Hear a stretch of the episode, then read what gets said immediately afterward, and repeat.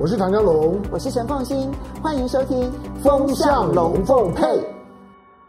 最近呢，高通呢已经是私底下的让大家都知道了，就是呢，它已经取得了美国商务部的许可，可以供应四 G 手机晶片给华为。所以很多人会觉得说，哇，因为高通呢，其实在手机晶片当中呢，在全世界来讲的话是第一名，当然可以跟它分庭抗礼的，大概就是台湾的联发科了。所以呢，既然高通取得了许可，可以供应手机的晶片给华为，那华为是不是就大幅活了呢？答案是可能没有那么样子的乐观，因为呢，华为呢在这一次呢，高通所取得供应的手机晶片呢是四 G 手机晶片，而不是五 G 手机晶片。我想各位朋友们，你们现在如果要买手机的话，眼看着五 G 基地台呢在全世界呢开始快速的布建，你会买四 G 手机吗？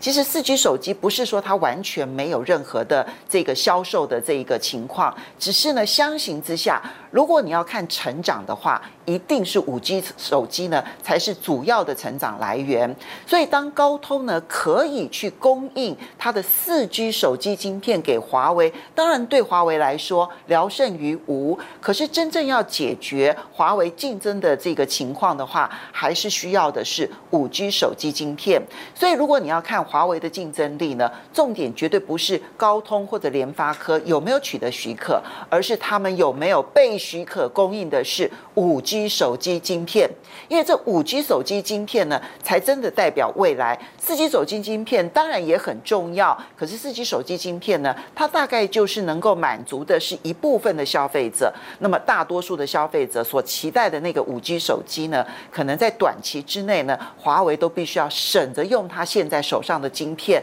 然后来供应，所以华为到目前为止呢，还是处于一个元气大伤的一个状态。他们要好好的这个自救这件事情，还需要花很大很大的力气哦。这一点呢，其实希望华为能够很快的走出这些阴霾。当然，华为并不是只靠五 G 手机，因为呢，手机这个领域来讲，对华为来说最重要的其实是。资金来源就是，当我每卖一只手机，我所赚的这个手机的这个钱，其实对于华为来讲，它就变成一个重大的财源。那么，真正的其实对华为来说，它最有竞争力的，终究还是在五 G 设备上面。所以，五 G 设备上面呢，才是华为现在战力当中最主要生存的一个部分。其次的部分呢，很可能华为呢会去主攻。在电动车的这个领域，尤其是自驾车的这个领域，所以现在华为呢，去寻求的那一个自救之路呢，可能不会在手机这个领域上面呢去缠斗，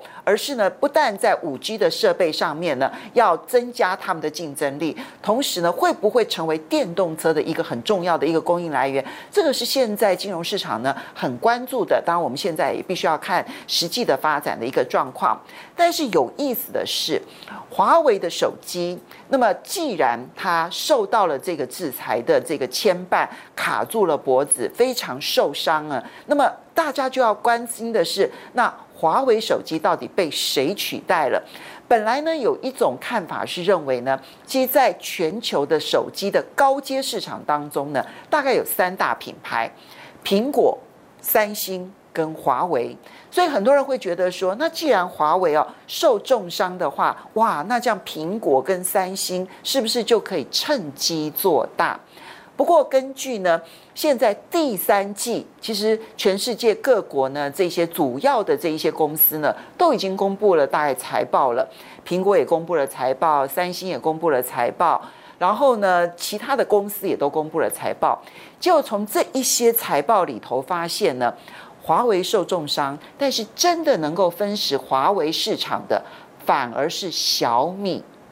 这一点呢，其实呢是跟很多人的想象，尤其跟很多的欧美人士的想象是不一样的。相反的，中国大陆有很多的这个金融市场的分析师早就预测了，呃，华为的市场将会由小米跟 OPPO 来分食。那么几个数据啊，其实是最明显的。那么小米呢，最近公布了它第三季的营收，就它第三季的营收是跟去年相比哦，请注意它不是跟第二季相比哦，因为全世界如果说第三季去跟第二季比，那大都大幅度成长。可是如果要跟去年相比，那就是回到疫情之前哦，它跟去年同期相比，它成长超过四成，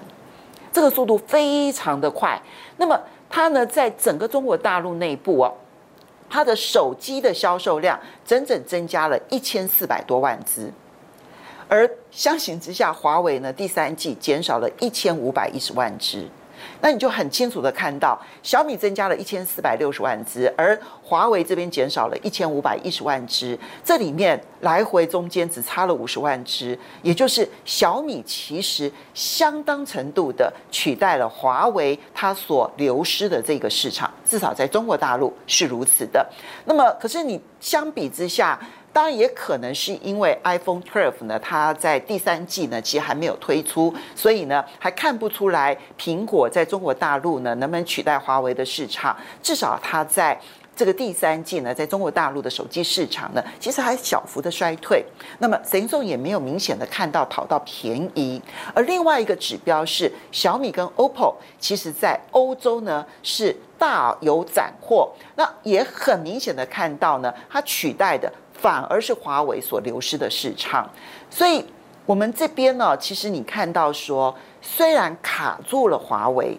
那华为确实到目前为止，它在手机市场上来讲的话，我必须说，我还没有办法看到很明显的转机。目前国际分析机构呢认为，华为呢到明年全球的手机市占率可能会跌到只剩下四趴，确实跟它这个目前的全球市占率来讲，衰退的幅度非常的大。这一波的制裁呢，对于华为的杀伤力是非常非常强的。不过，尼采的那句话很重要。凡杀不死我的，必让我更强大。所以，华为能不能华丽转型呢？这一段期间，未来这一年是很重要的关键。可是，另外一方面，就是真的能够取代华为的，反而不见得是苹果，也不见得是 Samsung。我相信这里哦，其实跟这一个每一个手机，它在设计的那个过程当中，虽然同样都是高阶，可是它所主攻的那一个策略不同，所以。苹果其实不见得能够吃得了喜欢华为的粉丝们，他们的这个口味不见得符合他们的口味。神送不见得能够让华为的这些手机呢，能够使用者能够转向。相反的，小米、OPPO 看起来反而是最主要的受益者。所以贸易战哦，你想要用这个卡脖子的方式呢来打，但是求生存的那一条路。不见得会按照发动制裁、发动贸易战的这一方的设想，这一点是我们其实在看待全世界的经贸互动的时候要小心注意的。